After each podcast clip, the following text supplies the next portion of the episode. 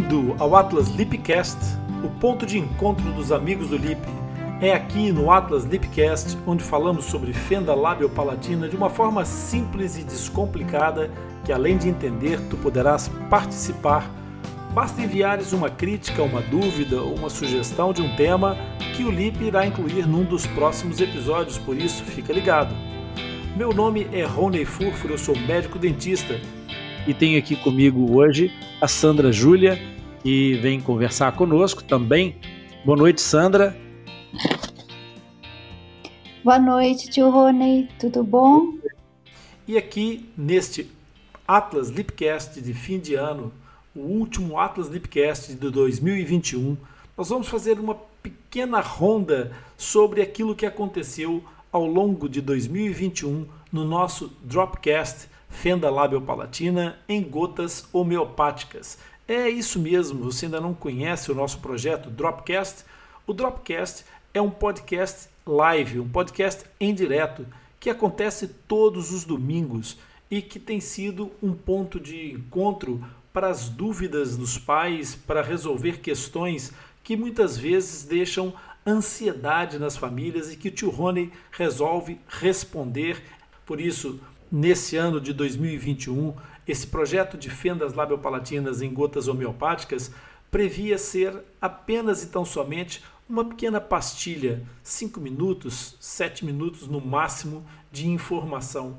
No entanto, ao longo desse ano, tornou-se mais um ponto lúdico, um ponto de encontro e as questões que foram trazidas acabaram por se tornar temas bastante mais profundos do que aquilo que era inicialmente a proposta do Dropcast. Por isso fazia todo sentido, nesse final de ano, trazer um apanhado geral, trazer uma compilação, um conteúdo mais raiz, um conteúdo mais intenso, para que alguém que queira realmente tirar muitas dúvidas, que tenha mais dúvidas, possa consultar um único episódio, vários temas ao mesmo tempo e não ter que andar a pular de episódio em episódio. Por isso, seja bem-vindo, divirta-se, aproveite e aprenda.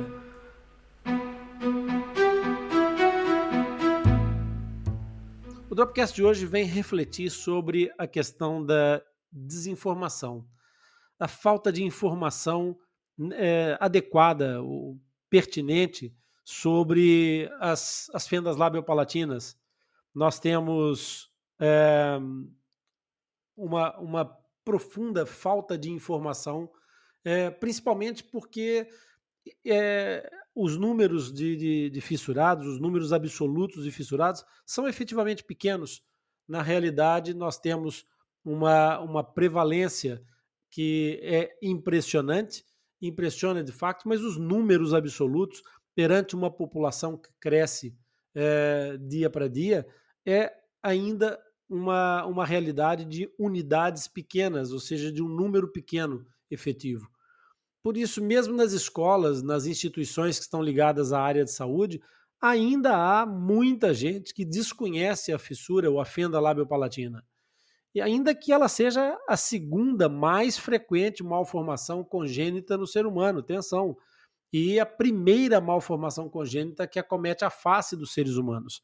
Isto é bastante impressionante e, de fato, nós temos é, que nos preocupar com isso porque essa informação ela, ela mostra a dificuldade que quem vai passar por essa situação, é, quem nasce ou que tem um filho nascido com a fenda labiopalatina, é, tem dificuldade de acesso ao conhecimento e às informações necessárias para poder é, fazer frente ou para poder auxiliar o seu filho ou resolver os seus próprios problemas, principalmente se essas pessoas estiverem naquelas regiões mais carentes e mais sem acesso ao atendimento especializado. Por isso, fora dos grandes centros, fora dos grandes eixos de tratamento, eh, essas pessoas acabam por ter mais dificuldade de aceder a uma informação de qualidade e, às vezes, inclusive, ao, ao tratamento, que também muitas vezes não, não é, é o ideal ou não, não é sequer o desejável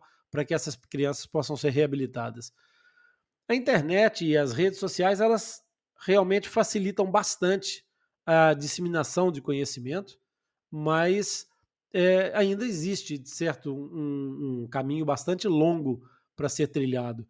É, por isso é muito importante que você aí que está a ouvir agora, que nos ajude a levar o conhecimento sobre essa condição da fenda labiopalatina ao maior número de pessoas possível, principalmente para as mães e para os pais com filhos que têm essa malformação congênita, para que essas, essas crianças nessa condição possam receber os cuidados, os tratamentos, o acompanhamento, a orientação adequada para o desenvolvimento mais funcional e saudável possível. Lembrando que esse é exatamente o papel do Atlas Deepcast, levar essa informação. Por isso está nas tuas mãos que houve um episódio de um podcast onde se fala sobre fenda labiopalatina, dessa forma simples, descomplicada, está na sua mão é, partilhar esse conhecimento, distribuir essa informação, fazer chegar essa informação mais longe. Por isso é que nós contamos com você nessa missão por educação. E contamos com você nessa missão por educação também na divulgação de uma campanha importantíssima que nós começamos a promover e que visa exatamente identificar casos de fenda labiopalatina que ainda não foram identificados, que ainda não foram diagnosticados. E isso pode ser feito de uma maneira simples, que nós temos falado sempre, vamos continuar a falar, vamos continuar a deixar essa mensagem. Toque no céu da boca. O toque no céu da boca.com é mesmo assim que se, que, que se acede, escrever toque no céu da boca.com, sem, sem acentos e tudo junto. É, é um site que está a dar as orientações para uma campanha de autodiagnóstico. Que as próprias pessoas podem fazer esse diagnóstico e perceber se elas têm ou se elas não têm é, os sinais indicativos que podem sugerir uma fenda labiopalatina. É muito importante saber isso, mesmo que não tenha sintomas, mesmo que não tenha a fala alterada, mesmo que não tenha nenhum sinal da fenda labiopalatina presente, é importante porque ela pode estar no seu código genético e ser transmitida a um dos seus descendentes. E isso vai fazer muita diferença para essas crianças que venham a nascer com, com a fenda labiopalatina. Nós vamos continuar a refletir sobre esse tema no próximo episódio, vamos continuar a falar sobre é, a importância da, da, do conhecimento e da informação sobre fenda labiopalatina. Por isso, se tu quiseres, envia-me uma mensagem com as tuas reflexões para a gente comentar aqui, ou se quiseres, vem participar comigo diretamente na live, vem conversar comigo e nós falaremos sobre esse e outros assuntos que eventualmente sejam do seu interesse ou que tenhas a tal pedrinha no sapato E eu tenho uma perguntinha para você, tio Rony. Posso fazer? Vamos a isso, Sandra. Nós estamos aqui para responder perguntas. Legal. É, a gente está percebendo que muitas vezes uh, existe a necessidade de tratar a inclusão no mundo das crianças fissuradas. Uh, a, a, compartilhar, não é? Do momento da realidade, do cotidiano, da escola, dos saberes. E, e sendo assim, é, eu estava aqui pesquisando e percebi que existe uma pequena literatura lúdica, não é? Que invade aí o, o, o planeta, o mundo, o universo infantil e que aborda uh, as crianças fissuradas. E aí, tio Rony, me veio uma pergunta: é, como podemos tratar esta realidade? Como nós podemos tratar a questão da inclusão da, do universo infantil da criança fissurada junto ao universo infantil das crianças não fissuradas? Ô Sandra, essa é uma questão muito importante e muito cara para todos nós que vivemos e convivemos com a fenda labiopalatina como uma realidade. Porque, na verdade, o processo em si passaria por um processo de princípio educacional. É uma questão de educação e, e, e um valor cultural, acima de tudo, que é o respeito pela diferença. É, todo o processo assenta num princípio muito importante que é o da aceitação da diferença. Se nós todos fizermos esse exercício da aceitação da diferença, torna-se tudo muito mais fácil e muito menos complexo de analisar do ponto de vista sociológico. Sim. Haverá certamente correntes filosóficas em sociologia que poderão ter uma abordagem bastante mais elaborada desse processo, mas a verdade é que eu agora, desde algum tempo essa parte, aprendi uma coisa com uma fissurada, uma, uma amiga fissurada, que me disse que o sonho dela era que algum dia, ao encontrar um carrinho de um bebê com um bebê fissurado dentro, as pessoas que se aproximassem desse carrinho não tivessem uma expressão de susto ao ver a criança fissurada. Porque de fato é do respeito pela do respeito pela diferença que nós estamos a falar. Não é uma, uma razão para assustar quando nós sabemos que determinadas coisas existem. Então a primeira, a primeira abordagem seria tornar de maior é, de senso comum o conhecimento de que a fenda labiopalatina é aquilo que nós sabemos, a malformação congênita da face humana mais frequente. Mais do que qualquer outra malformação congênita na face é a fenda labiopalatina. Então, essa, essa inclusão, ela tem que respeitar essa diferença, ela tem que ser simplesmente não tratar estas crianças nem com discriminação negativa nem positiva, se é que existe é, realmente essa, essa, essa interpretação sobre a discriminação. O que eu acho, na verdade, Sandra, e eu é, sou diferente, e eu sou diferente de ti, e nem por isso nós temos que ter um comportamento especial por sermos diferentes. É, eu sou diferente do, do meu, da minha irmã, eu sou diferente do meu primo, eu sou diferente porque eu sou único e todos nós somos diferentes. Nem todos os meus colegas na minha infância tinham uns óculos tão potentes quanto o meu, não é? E eu não tenho que ser diferente porque os óculos me trazem uma correção que me permite ter uma vida perfeitamente normal. Nas fendas palatinas, as crianças nasceram com uma interrupção da estrutura do lábio ou, da, ou do palato mas são corrigidas cirurgicamente, são corrigidas ao longo do tempo funcionalmente por, por todos os trabalhos, são corrigidas a nível da ortodontia, enfim, de toda a multidisciplinaridade que está envolvida, mas foram reabilitadas, foram corrigidas, e então tem uma cicatriz quando eu tenho um par de óculos, não é? Portanto, outras pessoas eventualmente podem ter outros tipos de problema e, e, a inclusão e a aceitação da diferença vai ser feita naturalmente quando todas as crianças que estiverem dentro de uma sala de aula forem apenas alunos e não o fissurado, não o quatro-olho, não o gordinho, não o magrelo, não o, o, o careca, não o. Percebe? É, é, Trata-se essencialmente de aceitar que as crianças estão na escola para aprender, de que as crianças estão na rua com seus amigos para brincar e não para serem identificadas por alguma característica por alguma característica que tenham. Eu, e, eu vejo é, que essa preocupação existe em todo lado e principalmente me, me, me constrange que na criança, que na, na, nos, nos mais novos, isso aconteça, porque, como você disse na sua introdução, existe todo um aspecto lúdico importante no desenvolvimento das crianças. E esse desenvolvimento lúdico aparece, inclusive, no imaginário, no imaginário infantil, nas fantasias, nos, na, na, nos livros de histórias das aventuras. E aonde é que o fissurado se insere nesse processo? É, começa a ser uma, uma, uma pergunta que, num determinado momento, certamente é, essas pessoas que estão na condição de fissurados e que precisariam de, de uma aceitação da sua diferença se sentissem tão iguais ou equidistantes ou equitativamente é, é, com, os mesmos, com as mesmas prerrogativas que as outras crianças todas.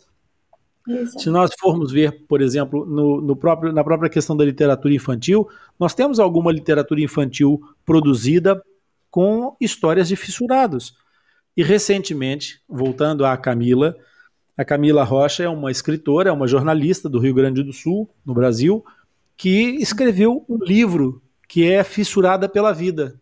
E esse livro é, embora um pouco autobiográfico, ele é um romance, obviamente, é, esse livro da Camila ele traz para um universo das pessoas todas, porque o livro não é para ser lido só pelos fissurados, mas ele traz para o universo das pessoas todas, para o mundo real, um pouco do mundo que essas crianças vivem ou que viveram com as suas experiências, inclusive com as experiências marcadas pela diferença.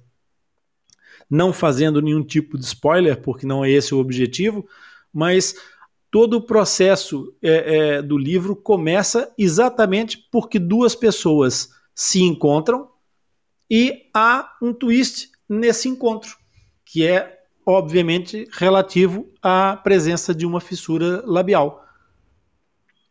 Sim, que interessante, tio Rony. E será que a Camila está aqui com a gente? Ela está escutando? Eu acho que a Camila ela deve estar por aí a ouvir-nos em algum lugar, porque ela me mandou inclusive uma mensagem é, e, e, e, disse que estava muito feliz pela, pelo tema de hoje, por a gente tratar desse tema hoje, mas eu não sei se ela vai conseguir é, entrar, porque ela não estava ela não em casa, ela estava é, na rua, ela tem andado em, em várias digressões por causa da, do lançamento do seu livro. Mas em relação a, a, a essa questão, Sandra, e, e, e, a Sandra como professora com uma enorme experiência na docência, eu, eu vejo que o problema da, da inclusão e da diferença, ele tem várias leituras que a gente pode fazer. Por exemplo, ao longo de toda a sua vida enquanto docente, quantas crianças com fenda ou quantos alunos com fenda labiopalatina passaram por uma das suas salas? Nossa, puxa vida, tio Rony, nenhuma. E eu tenho 32 anos como docente. Já participei da escola fundamental, do ensino médio e do ensino superior e nunca encontrei uma pessoa fissurada.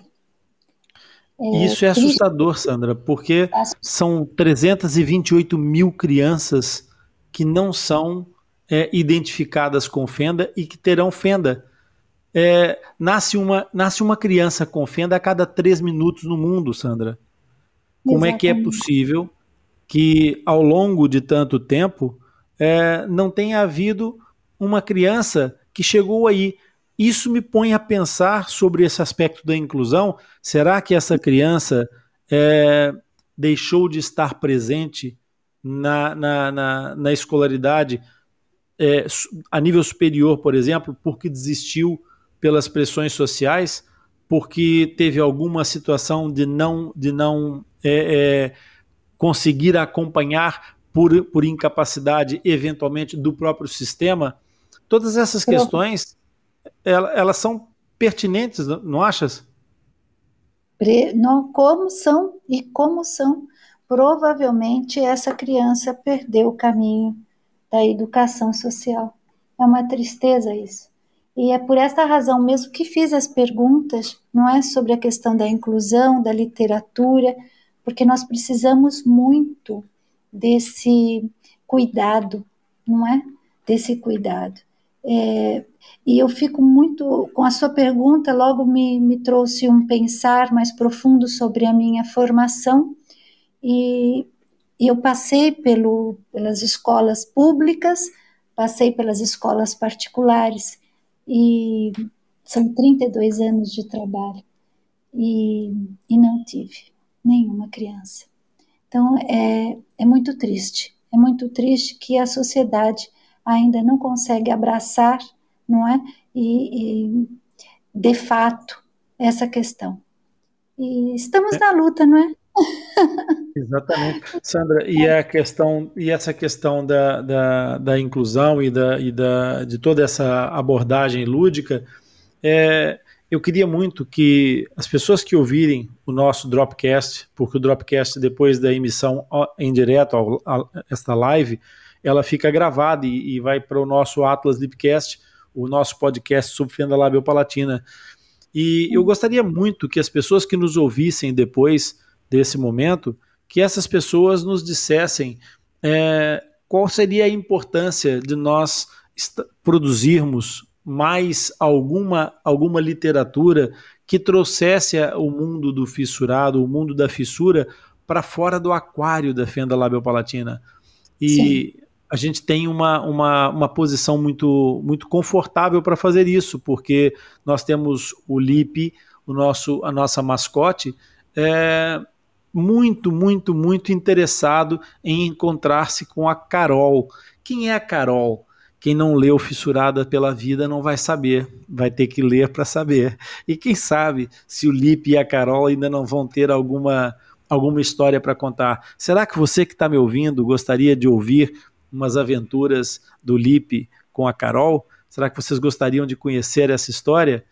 Era uma pergunta que ficaria muito bem se fosse respondida por vocês nos comentários, se vocês enviassem nos e-mails, enviassem, enviassem nos mensagens podem fazer essas, essas respostas aqui diretamente no podcast ou podem fazer isso na nossa página em www.atlaslipcast.com ou no nosso e-mail atlaslipcast@atlaslipcast.com. Seria muito, muito agradável receber os comentários de vocês, receber a participação de vocês. É, a pergunta que, que chegou para nós foi em que idade ou com qual idade pode se fazer o enxerto ósseo? Pessoal, não é uma questão de idade, é uma questão, acima de tudo, de objetivo e indicação. Porque, em boa verdade, não há uma regra de exclusão por idade. Enxerto ósseo é, objetivamente, trazer osso para uma zona da, da, da cavidade, da cavidade oral, onde os pacientes que nasceram com a fenda labiopalatina deveriam ter osso, mas não têm. Ou seja, a integridade do rebordo alveolar está desfeita. Esses pacientes não têm é, essa capacidade de é, ter uma arcada íntegra. E não tendo uma arcada íntegra, não tendo marcada com a continuidade, essa arcada tem uma interrupção óssea que comunica a cavidade oral com a cavidade nasal. Então é preciso aí fazer o preenchimento de osso desta, desta cavidade. E é para esta cavidade que nós vamos transplantar o osso, se for o caso disso. Nós vamos colocar o osso exatamente aí, para que haja a possibilidade de cumprir alguns objetivos. E esses objetivos eles podem ser não só exclusivamente a erupção do canino permanente, que estaria interrompido o seu caminho por esse espaço vazio, ou então fazer a estabilização da pré-maxila ou da própria fenda, no caso de ser uma fenda unilateral.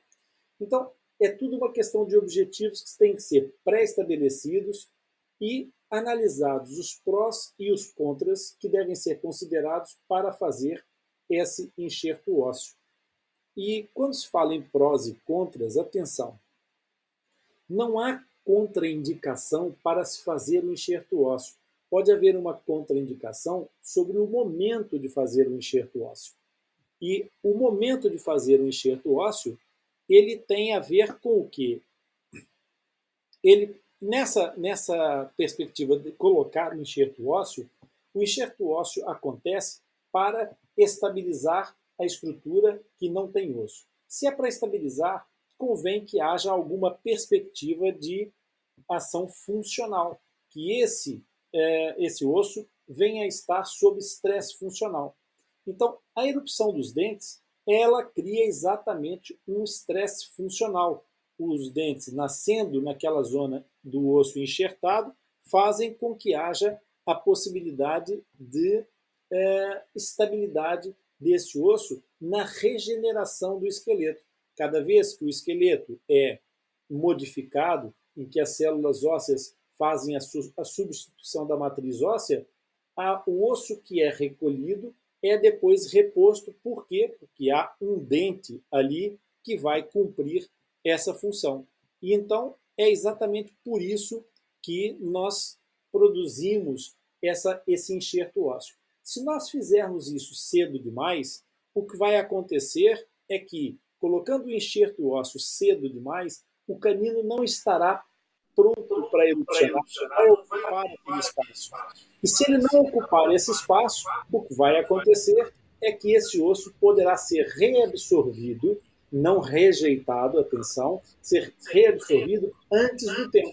E sendo reabsorvido antes do tempo, o que é que isso vai, vai trazer? Vai trazer que quando chegar à altura da erupção do canino, vai ser, pode ser preciso voltar a fazer um novo enxerto ósseo. Então, esse é uma indicação ou contraindicação consoante aquilo que se pretenda. No caso de um paciente adulto, já com uma, uma pré-maxila, uma fenda bilateral, que a pré-maxila tenha uma mobilidade muito grande, poderá ser útil fazer exatamente um enxerto ósseo, que nós chamaríamos de terciário, para quê? Para estabilizar a mobilidade dessa pré-maxila, estabelecendo uma nova ponte óssea. Essa ponte óssea terá um tempo de vida que poderá ser variável e é importante usar outros sistemas acessórios para garantir que essa estabilidade desse osso possa ser mais perene, mais duradoura. Okay? Por isso, nós podemos concluir que o enxerto ósseo não tem uma limitação por idade, mas sim por planejamento do tratamento, por, uma, é, por, pelo estabelecimento de objetivos para que se realize o enxerto ósseo. Então, fazer o enxerto ósseo aos seis anos pode ter uma indicação, e há protocolos que utilizam essa indicação, nomeadamente quando se faz a questão da, da da gestão da rotação dos dentes incisivos que vem nascendo próximo à fenda.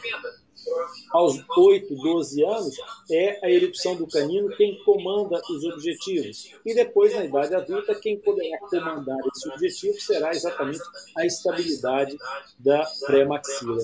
As lives são exatamente para isso, para que as coisas aconteçam e que nos façam é, entrar em situações de maior prova das nossas capacidades de improviso e resolução de problemas. Porque, ao que parece, a Sandra tinha uma questão de alguém que visitou as nossas redes sociais e colocou uma pergunta para trazer para o nosso Dropcast. A Sandra, inclusive, colocou aqui no chat e eu vou aproveitar para começar essa, essa resposta.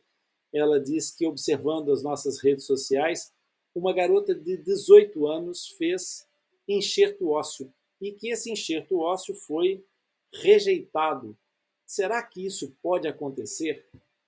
Bom, o que acontece é o seguinte: em geral, via de regra, os enxertos ósseos, no caso das fendas labiopalatinas, são feitos também com é, enxerto autógeno. O que quer dizer isso? O enxerto autógeno quer dizer que são feitos enxertos com transplante ósseo, e não com enxerto é, externo. Que, trocando isso de uma forma mais simples. Quando nós buscamos material do tecido do próprio indivíduo, nós temos um enxerto que é transplantado, ou seja, é retirado de um lugar do corpo e passado para outro. E no caso das fendas em concreto, nós utilizamos, em geral, a crista ilíaca como zona doadora, esta crista ilíaca, que é zona doadora, ela tem a mesma origem embrionária da crista alveolar. Por isso, o osso em si é muito semelhante estruturalmente. E essa, e essa semelhança estrutural permite fazer exatamente o quê? Permite que nós, ao trazermos o osso da crista alveolar para colocar na fenda, nós conseguimos ter uma solução de o, o mesmo osso, na sua essência, estar colocado naquela zona. Por isso, o organismo não vai estranhar essa, esse osso, não vai rejeitar esse osso. É preciso separar o que é reabsorção do enxerto ósseo daquilo que é rejeição de enxerto ósseo. Eu penso que terá sido essa a leitura que a Sandra fez do nosso, do nosso do nosso seguidor da, da, das redes sociais. É, e então eu vou explicar isso de uma forma para tentar ser bastante resumido e simples, porque nós podemos voltar a esse tema num novo Dropcast. Rejeição é quando o nosso organismo encontra alguma coisa que não é da sua própria pertença, ou seja, não é tirado do próprio corpo e é colocado no nosso corpo. Então, por exemplo, alguma substância, algum metal que tenha sido colocado, alguma, alguma outra é, é, substância de qualquer ordem que é colocado dentro do nosso sistema, o nosso organismo pode rejeitar. Por exemplo, um transplante cardíaco pode ser rejeitado. Por quê? Porque é o coração de outra pessoa que é colocado dentro do sistema da, do, do, receptor, da, da pessoa que recebe esse coração. Um transplante renal também pode sofrer rejeição, porque é o rim de um outro de um outro indivíduo que é doado e é colocado dentro do sistema do, é, é, do receptor. Agora, o transplante ósseo que nós fazemos em fenda labiopalatina é do osso do próprio paciente e, mais, além de ser do osso do próprio paciente, é de um osso com a mesma origem embrionária. Portanto, a possibilidade de rejeição aqui está posta de parte, porque o organismo não vai estranhar o próprio organismo. O que acontece é que pode haver, sim, não uma rejeição, mas uma reabsorção. Por quê? Porque aquele indivíduo que nasceu com uma fenda labiopalatina não tem é, indicação na sua origem de formação para ter osso naquela região da fenda. Portanto, aquela página do livro de montagens ficou em falta ou ficou a faltar uma indicação. Então, quando o esqueleto está a ser formado, não é depositado osso naquela região. Então, faz aquela fenda. Nesse caso, quando nós colocamos osso transplantado nesta região, o que ocorre é que o organismo vai fazer uma, um processo chamado turnover, que é remoção de osso velho e colocação de osso novo. E isso acontece ao longo de toda a vida. É, essa colocação ao longo de toda a vida faz com que, quando o osso velho é removido, as células que recolhem osso, elas recolhem osso em todo lado onde houver osso, independentemente de registros desse osso. É como se fosse o caminhão do lixo que vai passando, recolhendo todo o lixo, todo o osso velho que for encontrando pelo caminho. Mas o entregador de osso novo, as células que depositam osso e que fazem a reposição do osso que foi retirado velho, essas células elas têm uma carta de entrega e elas só colocam esse osso novo na morada onde elas têm registro. E nesse caso, no caso da fenda palatina, aquela região da fenda não tem registro de entrega. Então, não tendo registro de entrega, o que é que acontece? O osso velho é retirado e não é colocado osso novo. Por isso é que alguns enxertos ósseos podem até dar certo por algum tempo e, ao fim de algum tempo, começar a haver uma perda, que pode levar até a, é, reabsorção completa da zona enxertada. Porque se não houver aquilo que eu disse no começo dessa, desse Dropcast, se não houver um estresse funcional que caracterize a necessidade daquele osso, esse osso não será entregue porque não faz sentido ter ali, uma vez que não havia registro na construção para aquele osso. Por isso, é assim que isso funciona. Não se trata de rejeição, mas de reabsorção. As gotas mais fáceis de entender sobre fenda labiopalatina que você vai encontrar no espaço da net, nos podcasts. O nosso podcast é apenas e exclusivamente sobre fenda labiopalatina e você não encontra isso em mais lado nenhum. Hoje é um Dropcast especial que não poderia de maneira nenhuma ignorar a data e o fenômeno social recente, não é? Que trouxe ao nosso continente essa cultura do Halloween. Alguns dos nossos ouvintes poderiam até perguntar, mas qual a ligação do misticismo ao nosso tema? Pessoal, a fenda labial e palatina sofreu muito com a crendice, o empirismo da sociedade e o misticismo.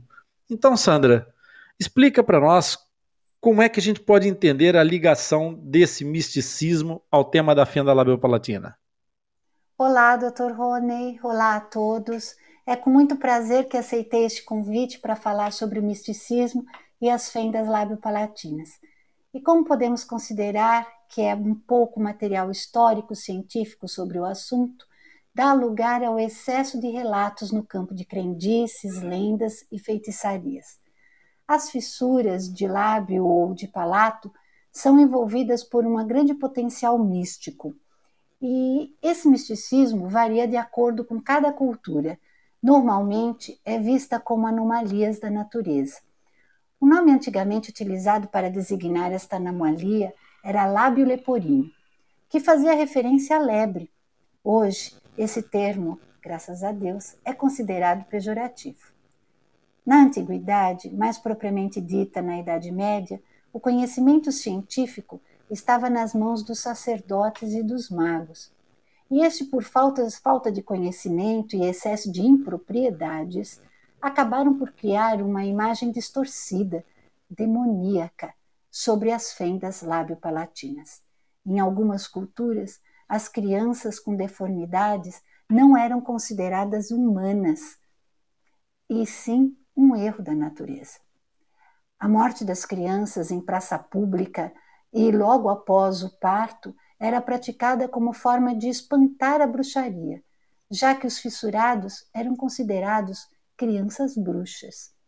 Em certas sociedades, a prática do infanticídio era muito frequente e, na maioria das vezes, com o apoio dos pais e da própria população. Em época que não tão remota, as crendices populares e o folclore sobre as fendas lábio-palatinas eram exercidas como por exemplo nos países nórdicos. Se uma mulher grávida beber em um copo trincado, a mesma estava correndo sérios riscos de ter um filho com lábio leporino. Enfim, atualmente, graças à ciência, aos cirurgiões e os ortodontistas e à informação constante, essa barbárie já não acontece mais e as crianças portadoras de deformidades podem tratarem-se e conquistarem vidas normais e serem felizes. E é assim, Dr. Rony, eu estou muito feliz. Estamos no século XXI, graças a Deus. É verdade, Sandra, é verdade. E, e, e ainda bem que a ciência se desenvolveu, ainda bem que o conhecimento humano evolui e ainda bem que as sociedades evoluem, porque esse tema da história, Sandra, foi abordado no episódio 3 do nosso Atlas Lipcast, onde nós contamos algumas coisas, algumas curiosidades históricas da, da fenda, de como é que foram os primeiros tratamentos, mas essa análise sociológica desses conhecimentos, ela poderia trazer um, um espírito crítico com muito maior consciência sobre o preconceito, sobre o bullying, e outras mazelas sociais que, que ainda hoje se abatem sobre os fissurados, né? Por exatamente. isso, eu acho que foi exatamente por essa ideia, essa, essa que foi a tônica dominante de um episódio do Atlas que ainda não foi ao ar, mas que vai ao ar brevemente e que as pessoas não devem perder, que é Fenda Labiopalatina, da saga social A Malformação Congênita, onde nós vamos ter uma convidada especial, não é, Sandra? Muito obrigada, doutor Rony. Contem comigo, viu? É, essa análise social e histórica é muito importante e eu tenho certeza que esse aporte de conhecimento pode ajudar a fazer com que as pessoas é, se liguem na, na realidade de que cada vez mais é preciso ter um espírito crítico e cada vez mais uma mentalidade inclusiva e que a diferença passe a ser uma, uma situação naturalmente aceite, porque nós somos todos diferentes. Eu hoje trago para essa primeira experiência uma pergunta que me chegou é, sobre é, possibilidade de novos filhos. A pergunta é assim: alguém já teve outro filho depois de ter um? Com fenda labiopalatina? A primeira, a primeira abordagem dessa pergunta é dizer que sim, que pode acontecer, sem dúvida nenhuma, que pode acontecer ter um filho com fenda labiopalatina e ter outro filho a seguir também com fenda labiopalatina.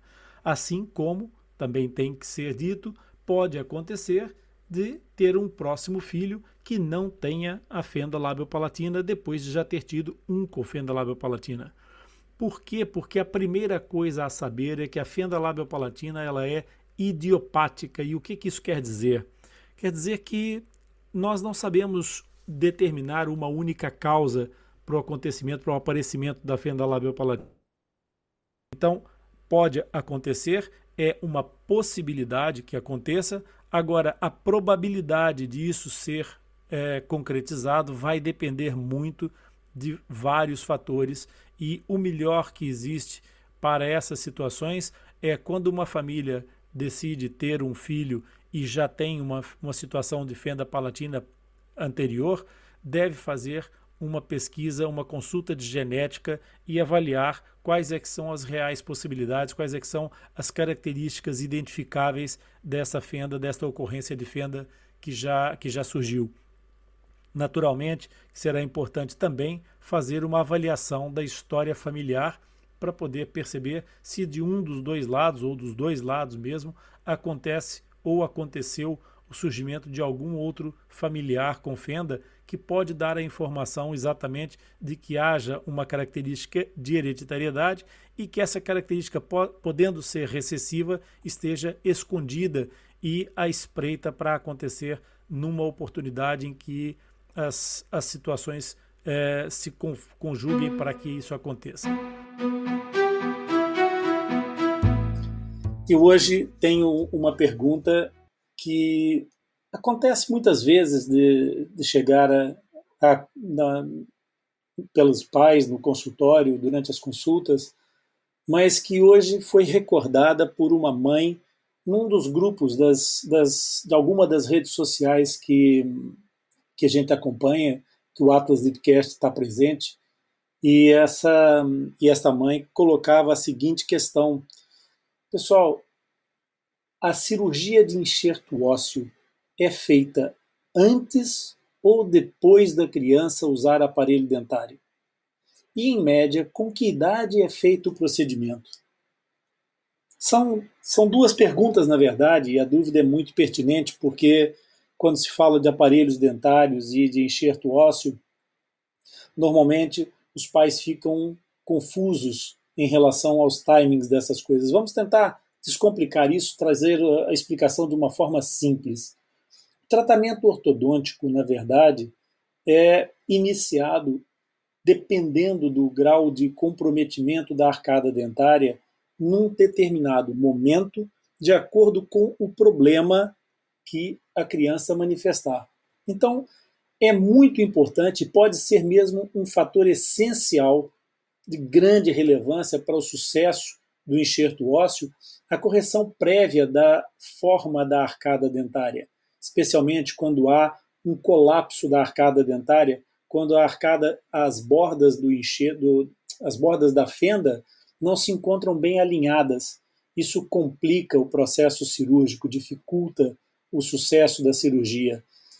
Mas como em medicina não existe nem sempre nem nunca, não é? Só o ortodontista capacitado e experiente poderá julgar o caso em concreto de cada criança. Por isso é muito importante que todas as crianças com fenda labiopalatina sejam acompanhadas por uma equipa que seja é, experiente, que seja, que seja é, habituada a trabalhar com esse gênero de malformações congênitas. Por isso, considere ser provável, a mãe que pergunta isso deve pensar assim: é provável que haja indicação do uso antes da, do enxerto ósseo de alguma correção ortodôntica.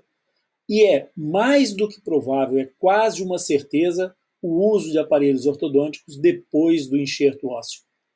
Agora, essa explicação deveria continuar, mas terá que ser num outro, num outro episódio, eventualmente até dessas gotas homeopáticas, que é diferenciar o que é ortodontia e ortopedia funcional do maxilares para que os pais entendam o que entra em cada uma das fases do, do, desenvolvimento da criança em termos de tratamento.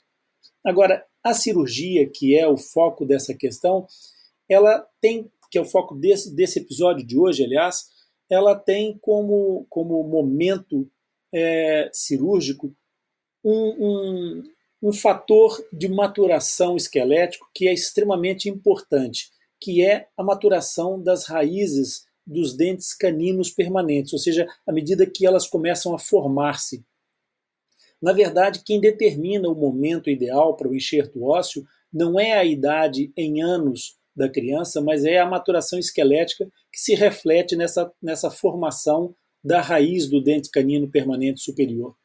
Então, isto normalmente ocorre, esta cirurgia e esta maturação adequadas, entre os 8 e os 12 anos. Mas, mais uma vez, eu volto a chamar a atenção que não existem regras rígidas sobre esse assunto. Não existem é, prazos absolutos em relação a isso, porque nós estamos a falar de medicina e não de matemática. Então, aqui também pode haver uma outra questão que seja importante referir e não deixar nunca de realçar, é que também pode haver diferenças em relação aos protocolos de cada equipe que trata a criança. Cada equipe tem o seu protocolo e uma equipe que trabalha com um determinado protocolo pode inclusive intervir fazendo aquilo que nós chamamos de um enxerto primário, um enxerto que é feito por volta dos seis anos de idade. Essas, essas equipas que trabalham com esse protocolo não vão esperar a posição do canino permanente, vão atuar provavelmente na fase de erupção dos pré-caninos próximos à fenda, que ocuparão o lugar dos incisivos laterais ou até mesmo a, na, na, fase eruptiva dos próprios incisivos centrais. Por isso, na, na relação de determinação do momento do enxerto ósseo, o melhor é respeitar o protocolo da equipe que segue uma determinada criança. Cada criança tem o seu momento e a sua equipa vai determinar o melhor momento para cada uma dessas crianças que é seguida. Por isso, sempre que houver alguma dúvida, o principal conselho é fale com o coordenador da equipa, ou com o ortodontista, ou com o cirurgião que acompanham essa criança, e ele será certamente, ou eles serão certamente, as pessoas que estarão mais bem preparadas para determinar então qual a idade em que o procedimento acontece e se é necessário ou não a utilização de um aparelho pré-enxerto ósseo. Sendo que, como eu disse, recapitulando, pós-enxerto ósseo, quase com toda certeza será necessário a correção da arcada dentária com o posicionamento dos dentes, de forma que haja uma boa oclusão no final, para que fique tudo é, possível é dessa criança ter um sorriso aberto e sem aberturas.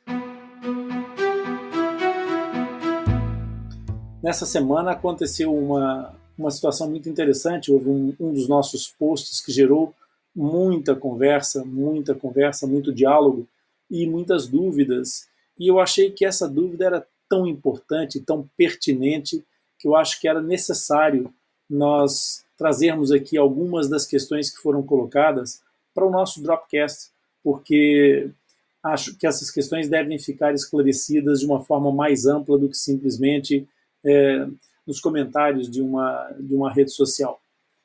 É, a questão começou exatamente porque nós fizemos uma publicação que falava sobre as razões que aparecem em fenda labiopalatina, as diversas razões pelas quais pode aparecer uma fenda labiopalatina. E a questão foi colocada da seguinte forma: é, houve uma pessoa que comentou o seguinte: eu não bebi e nem fumei e também não tomei remédio controlado e tive três filhos com a mesma condição. E o mais curioso é que tive dois filhos normais. Pois é, isso é fácil de explicar é, e há duas razões muito simples. O primeiro é que a probabilidade de acontecer é diferente da possibilidade de acontecer. Se vocês assistirem o vídeo no, no, nosso, no meu canal do YouTube, que diz será menino ou menina, é, vai ficar fácil de vocês entenderem a diferença entre probabilidade e possibilidade. É que a segunda, a possibilidade, é nas questões de hereditariedade, se o gene, aquilo que traz a informação genética, estiver presente é, na genética dos pais, ele pode eventualmente se manifestar, mas não é obrigado a se manifestar. Ele pode manifestar-se e aparecer ou não a presença de uma fenda. E ainda por cima, ele pode manifestar-se em diferentes graus de acometimento, da, ou seja, de, de, de manifestação dessa fenda. Fendas mais amplas, fendas menos amplas, com maior envolvimento, com menor envolvimento. Então, a propósito dessa conversa, houve alguém que comentou ao comentário e disse assim: Eu tenho um filho e ele faz tratamento num grande centro no Brasil, no Centrinho, em Bauru. E eles falam que até hoje não sabem explicar a real causa dessa formação. Me disseram que teve caso de nascer gêmeos e só um ter fenda.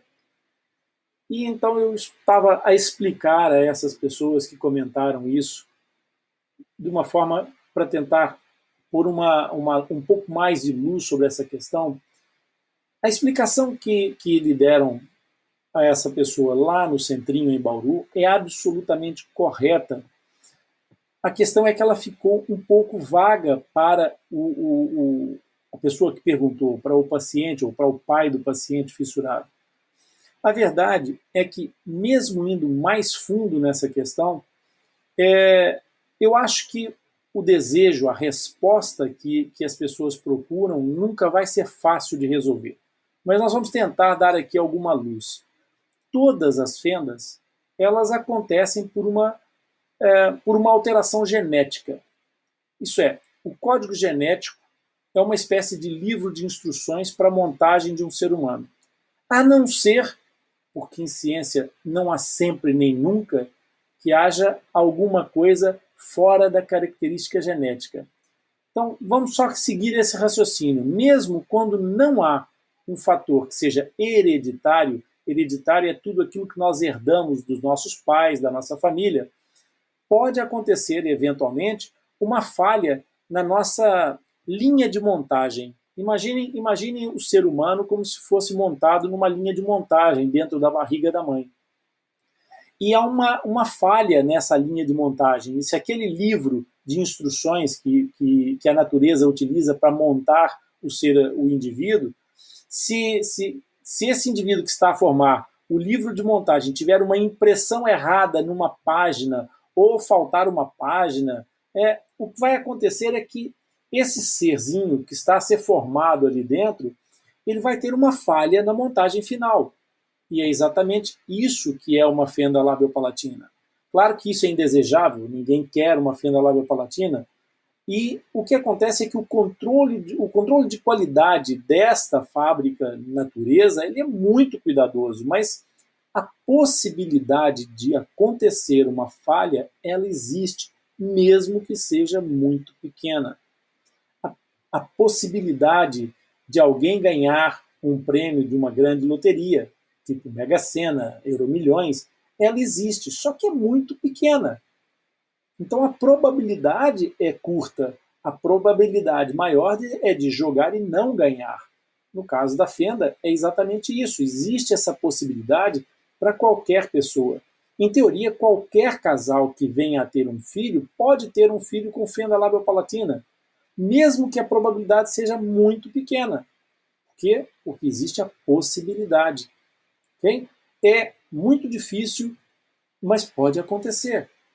E vai mudar essa, esse grau de probabilidade, de dificuldade de acontecer, de acordo com a informação genética haver ou não algum código genético que seja hereditário e que traga associada a possibilidade de haver uma ocorrência de fenda palatina. É, o que eu sugiro, de fato, é que vocês assistam esse vídeo que eu sugeri. É, se, será menino ou menina, está no canal do YouTube. É, Rony Furfuro, Coração Fissurado. Portanto, façam uma procura e vejam esse vídeo que é muito interessante. E vocês vão ter muito mais informação. Quando eu expliquei isso ao, ao pai em causa, o pai disse uma coisa muito interessante. O pai disse que tudo isso que eu tinha dito, os médicos já lhe tinham dito. Mas o que falaram é que até hoje ainda não encontraram o motivo dessa falha na genética. Então aqui eu quero chamar a atenção para duas coisas. eles não encontraram e podem eventualmente nunca encontrar. Se for uma situação que aconteceu por um fator ambiental aleatório, no caso do seu filho em concreto, daquela criança em concreto, não vai haver uma razão genética para o problema. É, seria como se numa viagem furasse o pneu do seu carro e você sabe que isso pode acontecer, mas quase nunca acontece. Então, o que pode ser uma situação dessas? No caso dos gêmeos, por exemplo, a formação acontece em momentos diferentes. E quando acontece a formação do embrião, os membros do embrião, de um embrião, podem acabar por interferir com a formação do outro embrião. E essa situação pode fazer com que esse momento da formação em que a face está se unindo, fazendo o encerramento daqueles espaços, é, ficar interrompido por uma presença mecânica. Isso não tem nada de genético, é aleatório. Por isso é que eu estava a explicar desde o princípio que a probabilidade, por mais, por mais mínima que seja, pode acontecer. Existe a possibilidade. Agora, os estudos, eles continuam e continuam a, genética continua a evoluir e nós estamos a descobrir cada dia mais coisas sobre o DNA, sobre o nosso código de montagem. Aquilo que eu posso dizer é, quem sabe, se um dia desses, em breve, eventualmente, as verdades de hoje já não serão certezas absolutas.